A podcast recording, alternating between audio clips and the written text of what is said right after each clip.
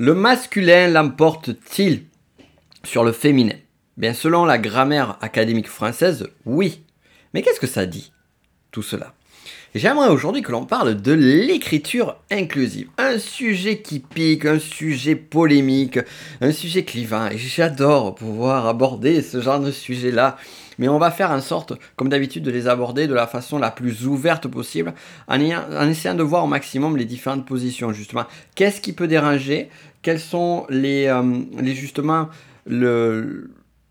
par rapport à l'égalité en tant que telle comment et eh bien justement le fait d'avoir une écriture inclusive peut faire, nous faire perdre ce sentiment d'égalité, selon certains? De l'autre côté, on se dit, eh bien non, au contraire, l'écriture inclusive va permettre d'inclure le sexe féminin qui est sous-représenté dans la grammaire française. Et là, ici, du coup, on va pouvoir rétablir une justice et du coup ramener une forme d'égalité. Donc c'est marrant, j'ai utilisé volontairement, sciemment le même mot, mais pour deux postures bien distinctes. Et on va voir en quoi justement ben, tout ceci est politique. Mais politique dans le sens du terme, on va dire, le plus premier. Et pourquoi justement ça clive autant. Euh, donc ça va être vraiment passionnant. On va vraiment être sur euh, la partie psychologique, la partie sémantique, moi j'aime les mots, j'aime beaucoup les mots. Et euh, aussi, surtout, donc cette partie euh, sociologique avec la spirale dynamique. On va parler également de cela. Mais avant toute chose, avant de commencer et de voir vraiment tout en détail, je te souhaite tout d'abord la bienvenue sur ce podcast. Je suis Nico Pen, auteur, formateur, penseur. Ma spécialité, c'est la connaissance de soi et l'éveil, ou plutôt les éveils de conscience. Et euh, donc si tu veux en savoir plus sur mon travail, je t'invite à regarder les liens dans la description. On est parti et vraiment je vais essayer de le faire au maximum selon mes domaines d'expertise, mais aussi et surtout avec le plus de finesse et de justesse possible, même si bien évidemment on est tous et toutes avec euh, des biais sur ce qui l'on est, donc on ne peut jamais être totalement neutre, mais vraiment c'est c'est là où je vais euh, être plus en mode observateur euh, et je vais essayer de faire le maximum possible. Et d'ailleurs, pour te dire de toi, moi, déjà pour commencer sur l'écriture inclusive, j'ai pas d'avis tranché là-dessus. Par contre, et ça, c'est ma petite anecdote, sur une vidéo YouTube, une petite short, je me suis amusé à écrire une, deux vidéos sur à laquelle j'ai marqué Êtes-vous introverti? Et j'ai marqué introverti avec i.e. E. En d'autres termes, êtes-vous introverti au masculin Introverti qui finit par I. Êtes-vous introverti au féminin I.E. Et c'est ça en fait l'écriture inclusive. C'est écrire de telle sorte que on va pouvoir s'adresser aussi bien au sexe masculin que féminin. Alors on pourrait dire, ben, la, la, grammaire française dit que le masculin l'emporte sur le féminin, ce que j'ai dit en début de podcast. Mais c'est justement ça qui peut poser souci sur cette notion d'écriture inclusive. Enfin, en tout cas, avant d'aller jusque-là, juste une précision sur ce qu'est l'écriture inclusive. C'est un type d'écriture moderne, insistons là-dessus, qui consiste à justement rajouter des points, on va appeler ça le point médian, sur certains mots pour pouvoir faire en sorte qu'ils puissent être aussi bien lus au masculin comme au féminin, avec finalement une conscience du lecteur ou de la lectrice. Euh, si je dis par exemple nous sommes tous ensemble, eh bien en écriture inclusive, je vais écrire euh, nous sommes tous toutes, donc du coup ça serait tous toutes, donc ça serait écrit euh, T-O-U-T.E.S. Et donc là c'est ce fameux point média. De même, dans l'écriture inclusive, il y a aussi cette approche, cette, notion qui est de d'utiliser des mots qui, qui puissent être le plus neutre possible. Par exemple, on ne dira pas les droits de l'homme avec un grand H, on va y revenir d'ailleurs sur, cette terminologie-là, droit de l'homme, mais les droits humains, parce que l'homme avec un grand H englobe l'homme et la femme, homme-femme, petit h, euh, enfin homme, petit h, mais en même temps, ça met toujours la priorité sur le sexe masculin. Donc il y a vraiment cette notion de cette recherche d'égalité et euh, de, je dirais, d'adaptation à l'autre. Mais on va y revenir plus en détail. Maintenant, on va se poser la question pourquoi est-ce que ça dérange? Et pour cela, je vais te raconter une petite histoire. Très simple. il y a un an de ça, ma mère est retombée sur un, farfouillant dans les affaires. Elle est retombée sur un document civil de mon grand-père. Euh, je crois que c'était, oui, c'était le document de mariage de mon grand-père. Et donc, parmi les témoins du mariage de mon grand-père, il y avait mon arrière-grand-père, de mon côté paternel. Ce qu'il faut savoir, c'est que euh, donc mon grand-père, mon arrière-grand-père, et même mon père ont vécu, et même moi-même, tout jeune, on a vécu dans un petit village de 500 habitants. Et vraiment dans, le petit village typique français. Et euh, typique montagne, Pyrénées, pour être plus précis. Et ça m'avait marqué cet acte euh, de mariage parce qu'en fait, sur le, la signature de euh, mon, arrière-grand-père, il y avait marqué une croix en ayant spécifié euh, ne s'est pas signé. Et derrière cela, qu'est-ce que ça voulait dire en fait? Ça voulait dire tout simplement que mon arrière-grand-père ne savait pas écrire. Ne savait pas ni lire ni écrire même, je dirais. Et pourquoi est-ce que je, te conte cette petite anecdote? Euh, Eh bien, pour parler justement de la langue française, pour parler de l'Académie française, pour justement aller un petit peu plus en, profondeur sur la langue écrite et sur des aspects que l'on n'a pas tendance à voir, puisque finalement aujourd'hui, l'écriture, la lecture, dans des sociétés telles que les nôtres, eh bien, euh, c'est quelque chose, on va dire, l'analphabétisme est quelque chose d'assez euh, spartiate, d'assez minime. Et le simple fait que tu écoutes ce podcast, ça veut dire que tu as été capable de lire le titre de celui-ci.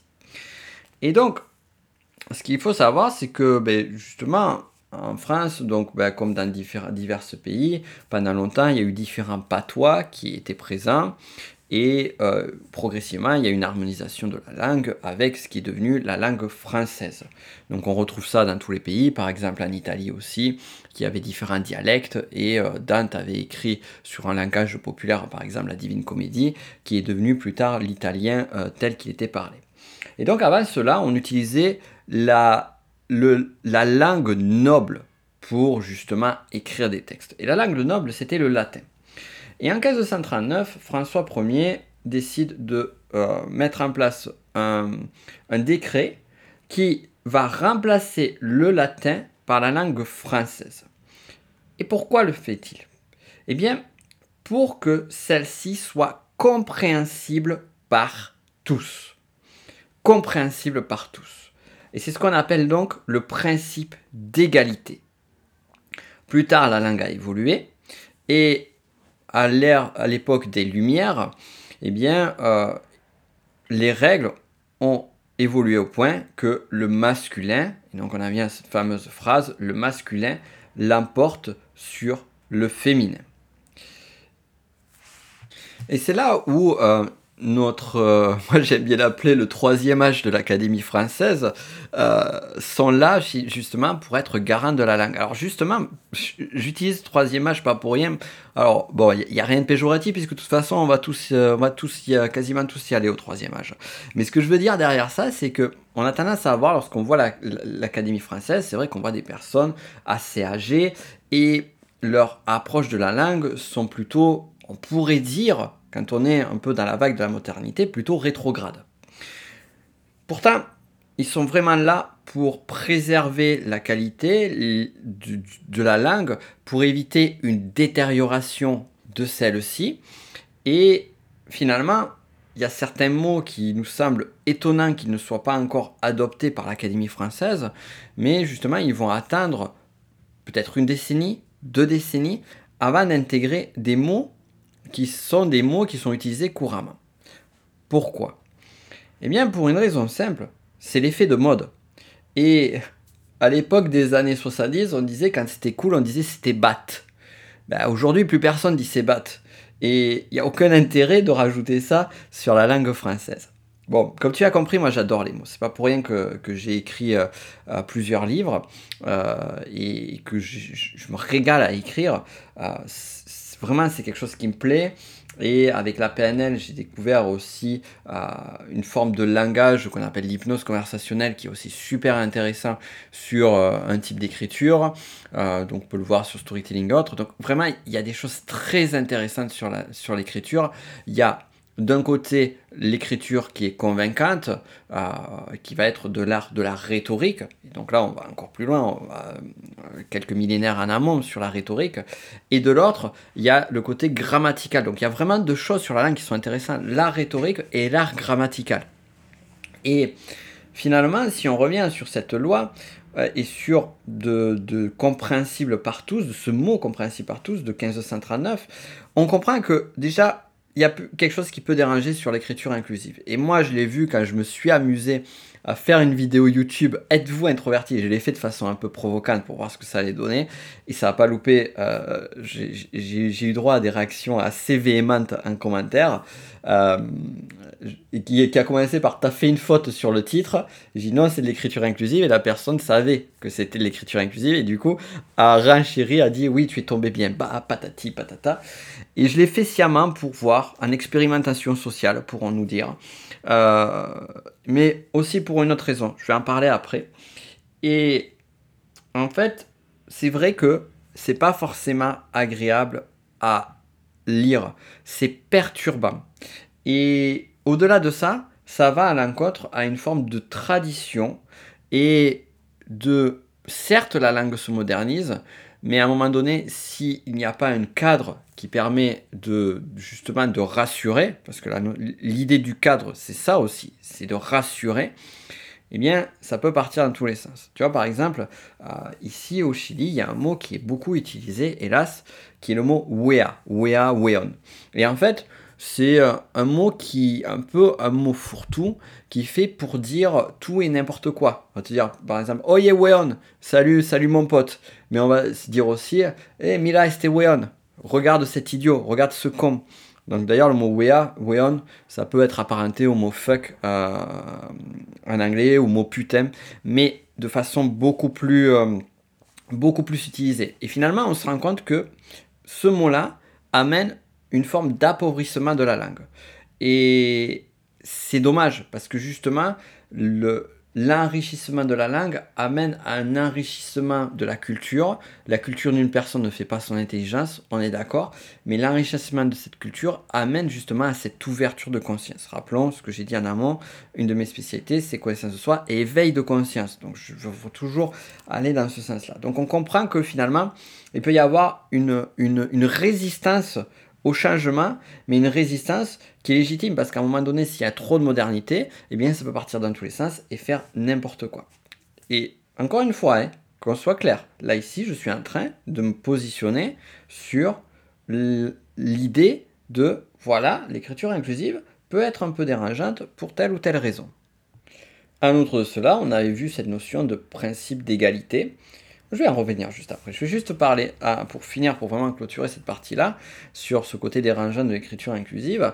C'est aussi, il y a cette idée qui est que, euh, ben, finalement, est-ce que c'est pas une forme de militantisme féministe extrême politique qui est là en jeu et qui essaye de finalement euh, prendre le pouvoir sur ce qui est? Donc il y a aussi la peur d'un changement, d'un basculement de repère ou d'une prise à partie par un mouvement politique Et la réponse à cette question, c'est oui, il y a un aspect politique. Il y a un aspect politique, et ça justement, on va en reparler dans la dernière partie. Et sur l'appauvrissement de la langue, toujours pareil, aussi cette notion de langage.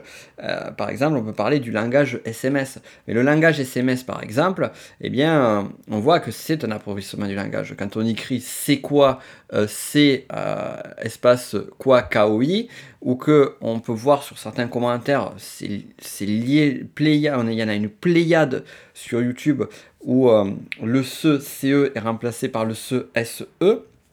Et finalement, quand une personne, je ne sais pas si tu as déjà vu ça, moi je l'ai déjà vu en commentaire il y a plusieurs reprises, une personne qui justement est un peu à cheval sur l'écriture de la grammaire, qui dit Ah mais euh, non, ce apprend à écrire le français, et la personne en retour dit Mais c'est pas grave, on s'en fout, c'est pas important. Et on voit qu'aujourd'hui aussi dans la culture euh, moderne, eh bien, il y a, beaucoup plus de tolérance à euh, des fautes d'orthographe, euh, des fautes grammaticales aussi, mais des fautes d'orthographe qui n'étaient pas présentes il y a 10, 20 ans en arrière. Alors, je fais mon vieux réac là ici, mais en même temps, je suis en train de parler d'une position euh, de, réaction et plutôt orientée traditionnelle ici. Mais je, le pense, clairement, sur cette notion du langage. Et en même temps, de l'autre côté, j'ai envie, envie, de te dire, ok, mais l'écriture inclusive, c'est pas le langage SMS, hein, qu'on soit clair. Hein.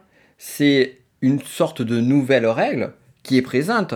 Euh, on va, et on va pas forcément sur un appauvrissement de la langue. Au contraire, on va sur une, modification, une adaptation. De même, on pourrait se dire, le principe d'égalité, dont j'ai parlé, mais par exemple, je parlais de mon arrière-grand-père, et d'une langue compréhensible par tous. Et là, on voit que ben, l'écriture inclusive, c'est un peu compliqué en termes d'écriture. Compréhensible par tous.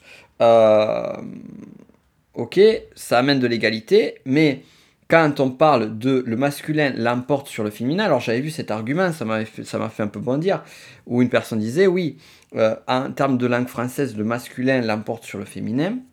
Le masculin, euh, et, donc là, de dire, voilà, ben finalement, ça a tendance à dire que finalement, l'homme l'emporte, a le pouvoir sur la femme.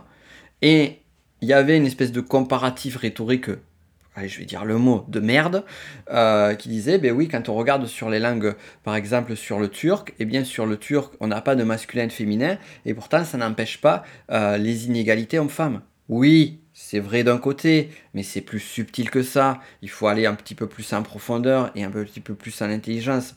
Et je te parlais en amont de langage, de langage hypnotique.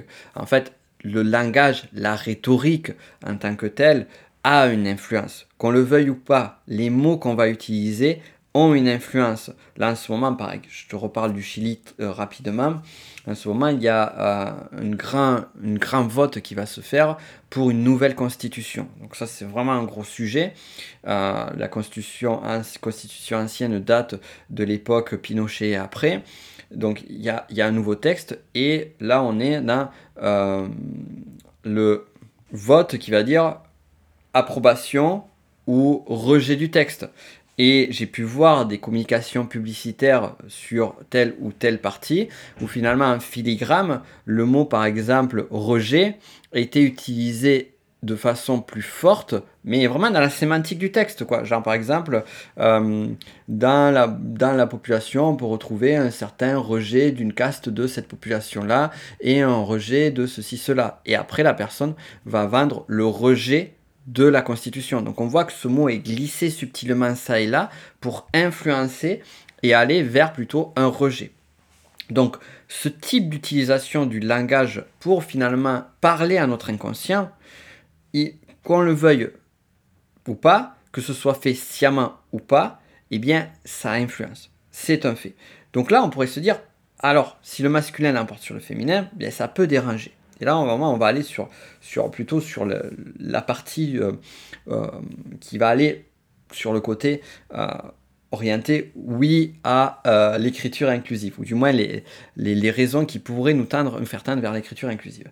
Et ce qui est intéressant, c'est qu'en fait, euh, donc comme je l'avais expliqué, cette fameuse phrase, cette fameuse règle de grammaire, elle date de, du siècle des Lumières, qui sort de l'obscurantisme dogmatique de l'Église. Alors tu vois, je le dis avec, avec des mots, avec une certaine forme d'émotion, parce que je trouve qu'il y a une certaine... Euh, il y a une vérité derrière, mais en même temps, il y a un autre dogmatisme qui est né derrière, euh, dont j'ai parlé sur d'autres podcasts, un indice matérialisme. Et, euh, et, donc, en fait, il y a un de ces personnes, un de ces qui, euh, qui disait le masculin est un genre noble.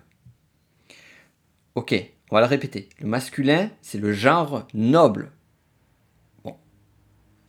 il y a, il, y a, il, y a, 10, 20, 30 ans en arrière, ça aurait pas choqué. Mais si on va un peu plus loin, si on va creuser, masculin, c'est un genre noble. Qu'est-ce que ça veut dire du féminin?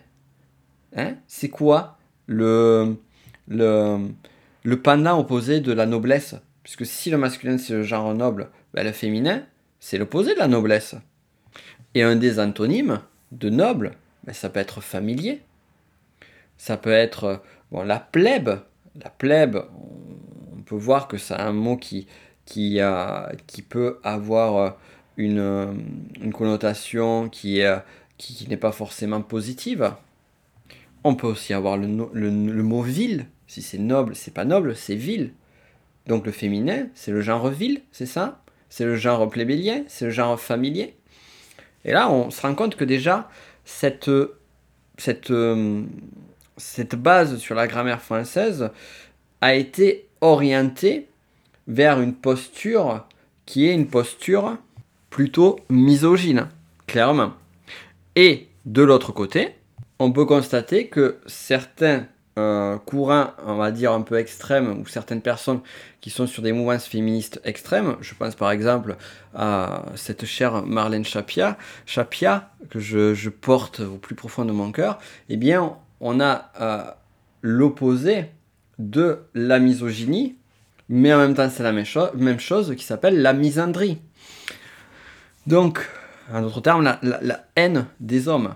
Euh, mais bon, bref, pour en revenir à ça, c'est que là on se rend compte, et d'ailleurs c'est intéressant, c'est qu'on a un extrême d'un côté, un extrême de l'autre, et va-t-on arriver à aller trouver l'équilibre? Et je crois que justement le but du jeu c'est d'arriver à trouver euh, une voie plutôt médiante sur cela. Mais en l'occurrence, est-ce que justement le point médian de euh, l'écriture inclusive est la voie médiante?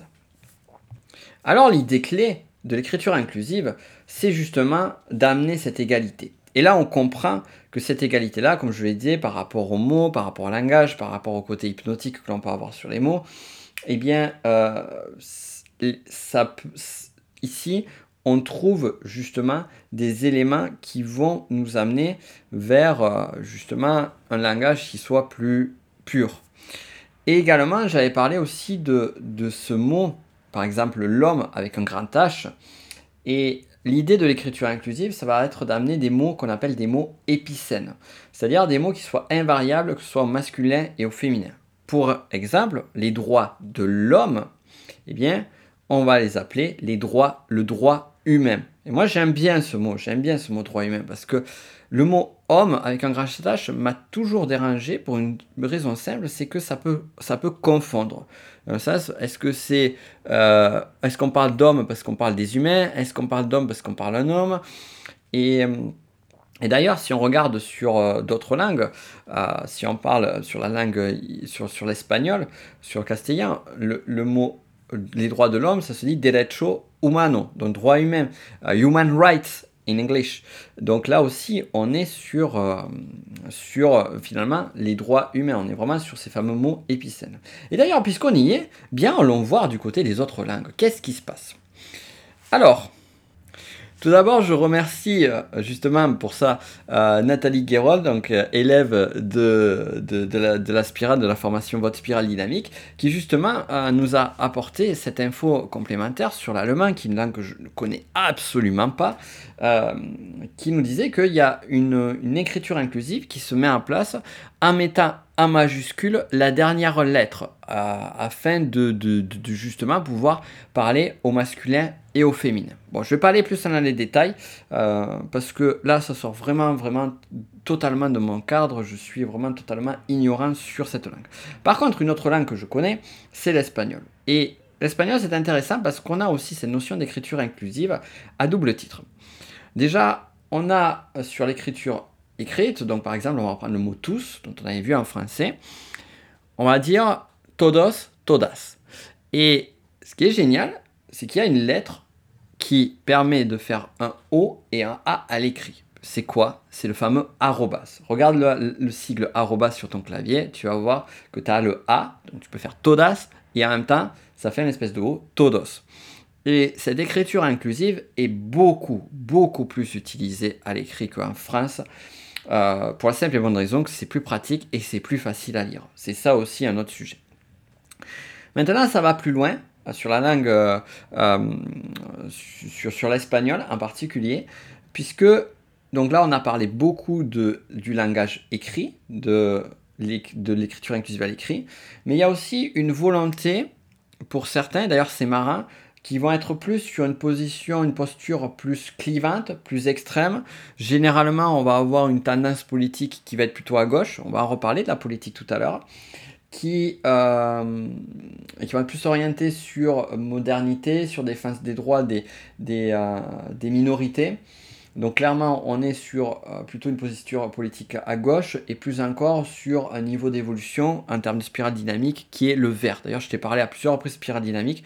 Regarde les liens en description, tu pourras en savoir plus avec une série de vidéos gratuites sur la spirale dynamique. Je t'invite à regarder ça euh, et ainsi que tout le travail que je fais, notamment les cours que je donne chaque semaine, que sur les chemins de la connaissance de soi. Pareil, le lien est en description. On revient sur le sujet. Donc, euh, l'oral, il va y avoir donc quelque chose qui va se rajouter pour certains qui vont avoir une approche plus radicale de l'écriture inclusive. Et cette approche radicale d'ailleurs de l'écriture inclusive, entre parenthèses, correspond plus à l'utilisation, on va dire, la typologie de personnes qui vont utiliser en général l'écriture inclusive euh, en France, pour donner un petit peu une posture. Euh, parce qu'en fait, en français, encore une fois, le point médian, c'est quand même quelque chose qui est, euh, qui est quand même difficile au départ à lire, qui demande à s'habituer. Et donc c'est là où ça, où, ça demande un effort complémentaire et où c'est une prise de position plus forte. C'est pour ça d'ailleurs quand j'avais fait ce titre-là, ça avait été, ça avait été plus radical les commentaires. Bon, on revient à l'espagnol. Donc on a vu le todos avec le todos todas qu'on le voit où on voit avec le arrobas qui est beaucoup utilisé, qui est très facile et qui ne va pas beaucoup choquer.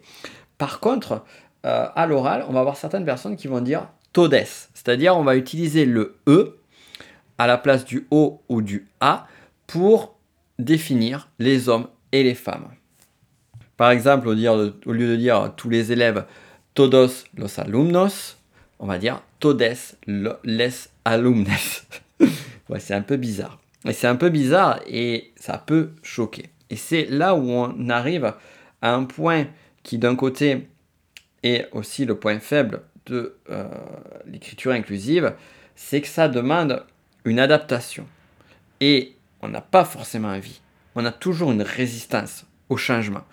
Plus encore lorsque on ne trouve pas ce changement légitime, mais aussi lorsqu'on ne trouve pas ce changement utile. C'est-à-dire que le sujet ne nous concerne pas. Et là, on va se dire, ouais, ok, c'est pas. Voilà, il y a d'autres choses à gérer. Il y a quand même euh, d'autres sujets plus importants. Et dans un certain sens, c'est vrai. Dans un certain sens, c'est vrai. Il y a d'autres sujets qui mériteraient plus notre attention euh, aujourd'hui que celui-ci. Sauf que, pourquoi celui-ci mérite notre attention? Parce que justement, il va susciter une réaction émotionnelle, il va renvoyer à une vision du monde euh, qui peuvent être plus... il va renvoyer à des, missions, des visions du monde qui peuvent être très euh, frontal, très opposé. Et c'est ça aussi euh, le, le, dernier sujet, et on va vraiment arriver sur cette dernière partie, c'est que finalement, tout est politique. C'est que oui, c'est un sujet politique, clairement clairement. Et plus encore, l'écriture inclusive est un instrument politique. Il y a un an en arrière, un projet de loi a été fait en France pour interdire l'écriture inclusive de façon claire sur les documents euh, publics. Ce qui veut dire en d'autres termes que, voilà, euh, et d'ailleurs c'était parce que justement une mère avait décidé de, transformer tous ces textes en écriture inclusive que euh, à l'époque alors je sais plus, je sais plus qui c'était. Je crois que c'était, c'était le gouvernement, Macron qui a décidé de mettre en place une série de députés qui ont décidé de mettre en place, de faire passer cet amendement-là. Et c'est marrant, hein, c'est toujours se poser la question pourquoi c'est fait, à quel moment surtout, à quel moment c'est fait. Et, euh, et donc ce genre de sujet-là va monopoliser l'actualité parce qu'il va être clivant. Et pourquoi il va être clivant? Pour plusieurs raisons. La première, c'est que, un, ça concerne tout le monde. Qu'on le veuille ou non, ça nous concerne à tous. C'est-à-dire, ça nous concerne dans le sens où l'écriture inclusive peut arriver. Elle est déjà là. Donc, on va s'y confronter. On peut s'y confronter. Et dès là, il y a vraiment deux postures qui sont présentes. C'est, il y a une posture de oui, même trois. Il y a oui, c'est génial, ça va nous permettre d'évoluer et d'avoir plus d'inclusion pour les femmes qui justement ont payer cette, euh, on va dire, tout euh, ces, siècles de patriarcat. Et c'est vraiment le cas, quand on regarde d'un point de vue de la spirale dynamique, on se rend compte que la, la force du niveau rouge, qui est un niveau quand même bas de la spirale dynamique, qui est encore présent c'est pour ça que dans certains pays, on retrouve justement cette, euh, euh, les, droits des femmes tellement bafoués. Donc on a un niveau rouge, après on a eu un dogmatisme bleu qui est arrivé, donc le niveau d'évolution suivant la, la société qui a établi des lois, des normes, des règles pour structurer la société, un avec ce fond de rouge et de patriarcat derrière.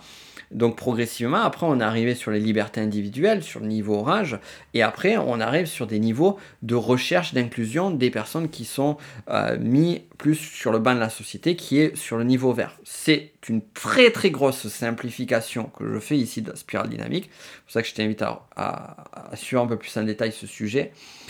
Et, euh, mais en tout cas, là, il est clair que voilà, c'est un sujet, pour revenir à l'idée, qui nous concerne à toutes et tous. Et de là, il va y avoir plusieurs, plusieurs postures. Il y a la posture qui est Ok, c'est bien, ça demande un effort, c'est pas facile, mais en même temps, moi j'accepte les personnes qui vont utiliser l'écriture inclusive, je vais l'utiliser ou je vais pas forcément l'utiliser. Mais euh, voilà, je trouve qu'il faut y aller. De l'autre côté, il y a ceux qui vont dire non, malheur, sacrilège. Et là, on est en train de, de, de, rendre, d'appauvrir la, langue française. On est en train de la, de la dévoyer. Et ici, ça va être un mouvement de résistance face à une certaine forme de changement. On le voit à chaque changement de société. Euh, il suffit de regarder par exemple euh, le mariage pour tous ou d'autres lois qui ont été présentes. À quel point, mais justement, ça a pu amener des situations clivantes. Et à côté, il y a ceux qui sont un peu, on va dire, au milieu, ou qui disent, oh, moi je m'en fous, c'est pas moi, je m'en fous. Et, euh, et les trois postures sont se légitimisent, hein, clairement, hein, clairement.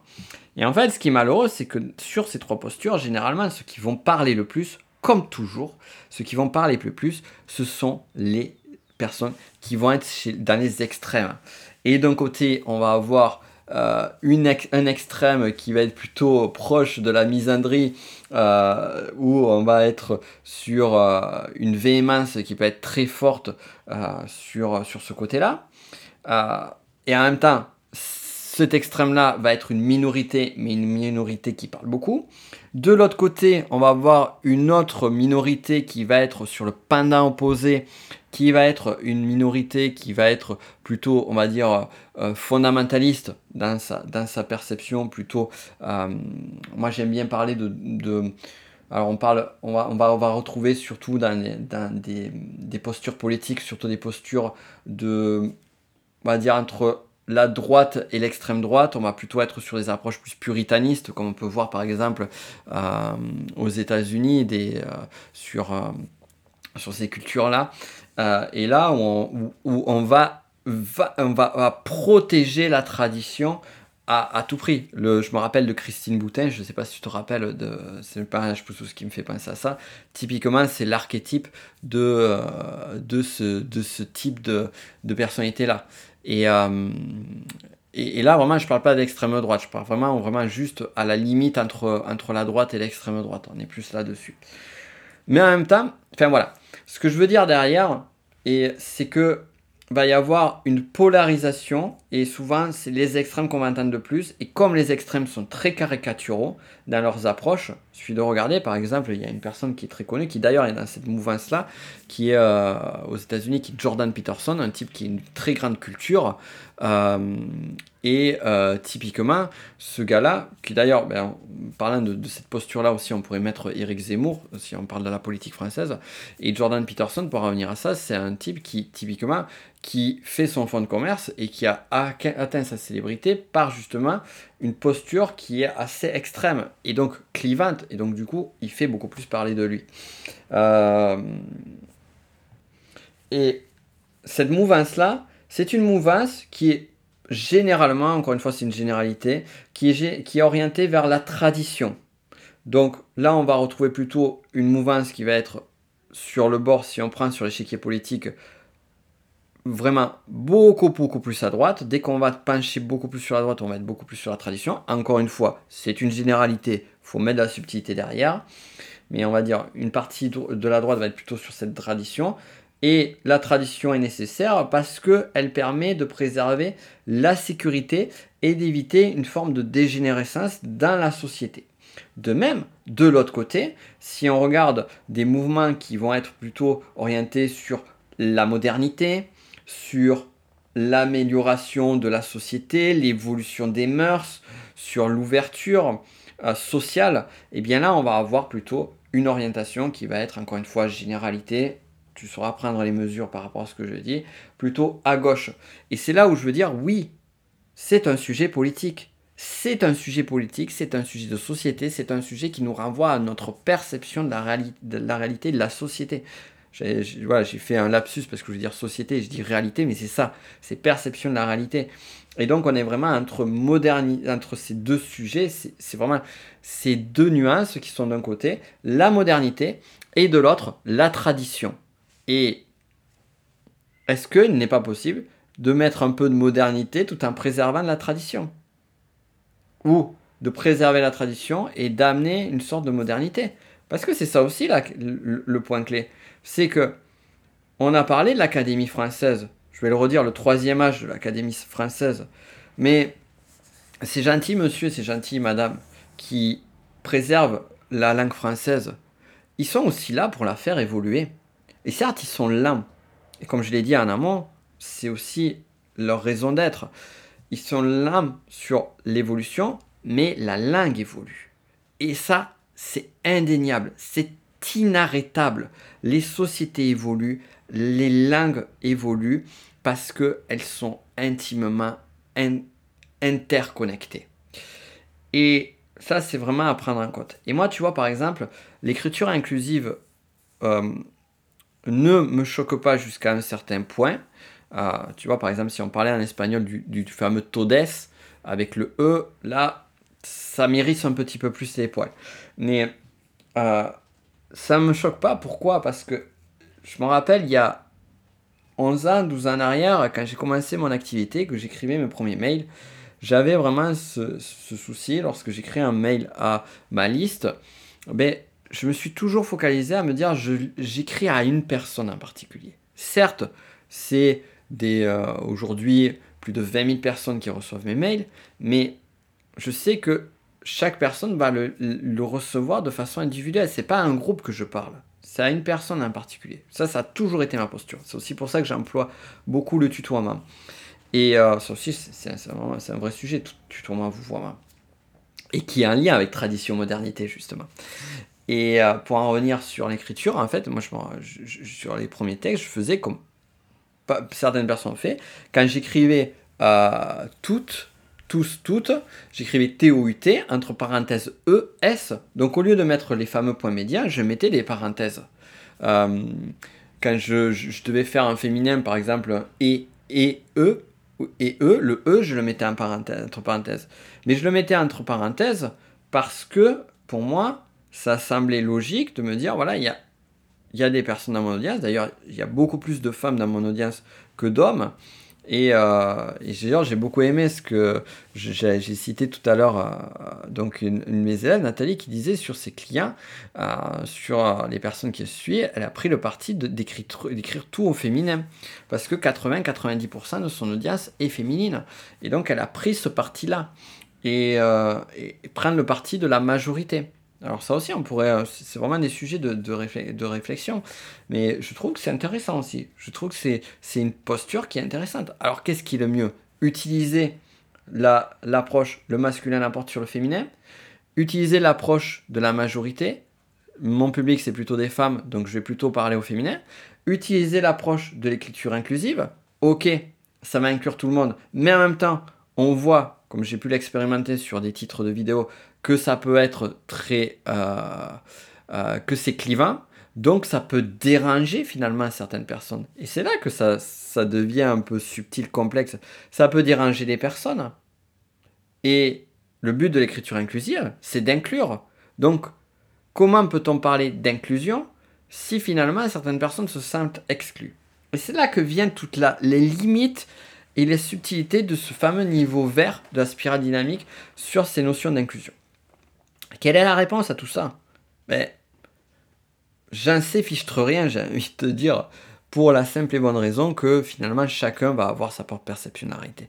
Chacun va avoir sa propre euh, vision. Moi, vraiment, mon but au travers de ce podcast, au travers de mon travail, c'est pouvoir t'ouvrir au maximum sur les différentes nuances que l'on peut avoir et une ouverture de conscience sur, ben voilà, il y a un côté, il y a un autre côté, il y a une, troisième posture que généralement on ne voit jamais. Et moi, ben, j'ai pas besoin de me positionner à fond à gauche, à fond à droite, à fond au milieu. Je peux très bien avoir une certaine ouverture qui dit ok, c'est là, c'est présent, ça peut déranger, peut-être qu'il faut que j'aille contre, peut-être pas, mais quel que soit mon choix, quelle que soit ma relation par rapport à ce qui est et ce qui va changer, parce que de toute façon la société évolue, dans un sens ou dans l'autre, qu'on le veuille ou non, on a notre part, on a notre part d'action. D'ailleurs, c'est ça, est-ce que c'est un combat pour toi ou pas? Est-ce que tu veux participer à ce combat ou pas? Moi, personnellement, je sais que euh, ça, c'est un sujet qui m'intéresse. C'est un sujet qui, parce que j'adore les mots, j'adore l'écriture, comme je t'ai dit. En même temps, je suis ouvert, je ne serai pas. Euh, et moi, vraiment, même si je devais vraiment aller plus loin sur ma, sur ma perspective, pour moi, c'est une. Euh, ma, ma mon, mon, souci, ce serait plus celui d'une forme de clarté. on pourrait se dire, ben oui, ben du coup, ça va pas aider l'écriture inclusive, mais non, c'est pas ça. D'une clarté et de fluidité en termes de communication. Donc, tout ce qui peut aider à la communication va euh, être le sens qui me semble le plus, naturel. Et, euh, et là, ici, ça implique beaucoup de paramètres, c'est-à-dire impliquer une, communication fluide, ça veut dire aussi que, effectivement, inclure que l'autre se sente inclus. Euh, lisibilité, effectivement. Maintenant, est-ce que une incommodité temporaire, ben, on s'adapte à tout, hein. On s'adapte, on s'est adapté à deux décennies d'évolution de boom technologique euh, avec Internet incroyable. Euh, donc, euh, et, sans parler de la pandémie aussi après derrière. Donc on a une capacité d'adaptation qui est beaucoup plus forte que ce qu'on peut imaginer. Maintenant, est-ce que c'est ce qu'on veut en termes de société ou pas? Moi personnellement, j'ai te dire, le, cette idée, le masculin l'emporte sur le féminin, le masculin est un genre noble, ça c'est un principe de base qui me dérange, clairement. Euh, maintenant, de l'autre côté, j'ai pas envie d'aller sur l'autre extrême, de euh, d'aller sur une forme de d'extrémisme d'intégration qui finalement peut amener à une forme de rejet de ceux qui ne sont pas dans cette approche-là. C'est là où on voit que tout est, que c'est, super complexe ce sujet-là. Et, euh, et je me rends compte, tu vois, en te disant ça, que en donnant en plus ma posture, bah, finalement c'est moins intéressant que euh, les, tous les, on va dire, euh, toute la perspective qu'on a pu voir en amont. Ce qui veut donc dire que je vais m'arrêter là sur le podcast, comme tu auras compris. voilà, en tout cas j'espère que ça aura pu te t'ouvrir un maximum euh, sur d'autres perspectives, d'autres façons de voir ce sujet-là, euh, d'enrichir, enrichir, alors je dirais pas le débat, parce que le débat c'est souvent une défense d'idées, d'opinion, d'enrichir la discussion et l'ouverture vers euh, une... et la réflexion, surtout la réflexion sur ça. J'espère que tu as aimé. Euh, si tu veux aller plus loin sur mon travail, euh, eh bien, je t'invite à regarder les liens dans la description. Et quant à nous, on se retrouve la semaine prochaine pour un autre sujet. Sur quoi ce sera, je ne sais pas. Comme d'habitude, ça sera la surprise. Et c'est toujours bien les surprises. À très vite. Ciao.